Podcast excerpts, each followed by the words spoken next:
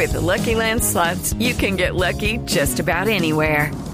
This is your captain speaking. Uh, we've got clear runway and the weather's fine, but we're just going to circle up here a while and uh, get lucky.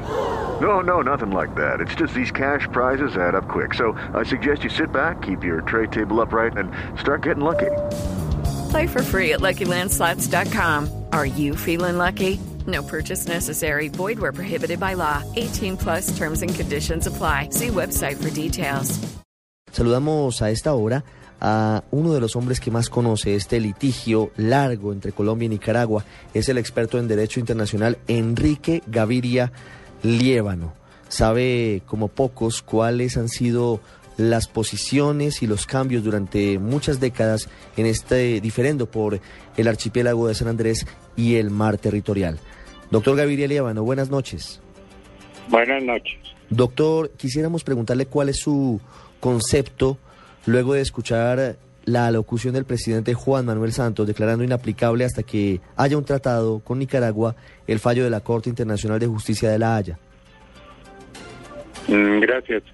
Bueno, yo creo lo primero que es muy importante que el presidente ha tomado, haya tomado una decisión frente al fallo de la Corte Internacional de de la Haya del pasado 19 de noviembre del 2012, porque yo creo que eso era lo que estaba esperando la opinión pública colombiana.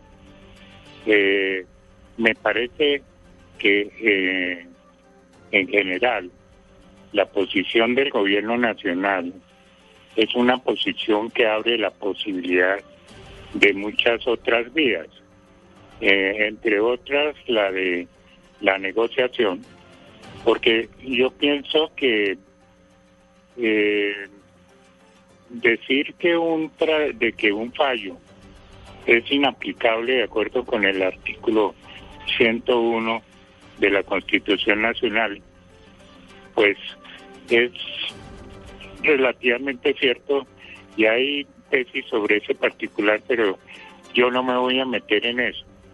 Lo que sí creo es que abre una posibilidad por una razón, y es que si la aceptación del fallo está sujeto a un tratado con Nicaragua, pues naturalmente lo que lo que uno piensa es que ese tratado no va a ser simplemente eh, la transcripción o el mismo texto del fallo de la Corte Internacional de la Haya porque no tendría ningún objeto, sino que eso abre la posibilidad eventual de que se negocie con Nicaragua algunos aspectos del fallo.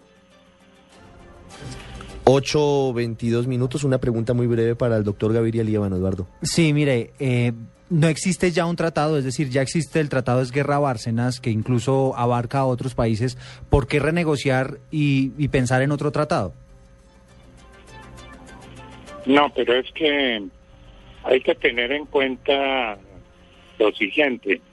Eh, la Corte Internacional de Justicia, en el fallo del 13 de diciembre del 2007, reconoció, le reconoció a Colombia eh, la soberanía sobre las islas de, de San Andrés, Providencia y Catalina.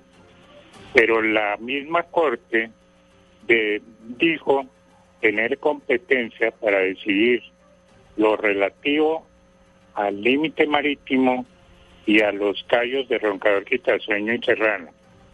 De manera que eso, eh, eso fue la consecuencia de lo que pasó, porque naturalmente ese fallo para mí eh, fue un fallo estratégico en que la Corte se excedió de su competencia, porque su deber era simplemente pronunciarse sobre las excepciones preliminares eh, que presentó Colombia, eh, que era un incidente procesal, y sin embargo se fue al fondo del problema.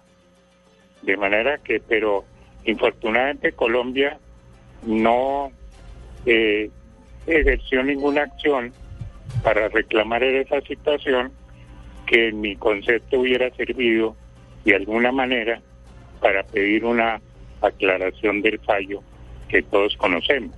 Es Enrique Gaviria Líbano, experto internacionalista de los hombres que más conoce el litigio entre Colombia y Nicaragua, dando su opinión sobre el pronunciamiento del presidente Santos.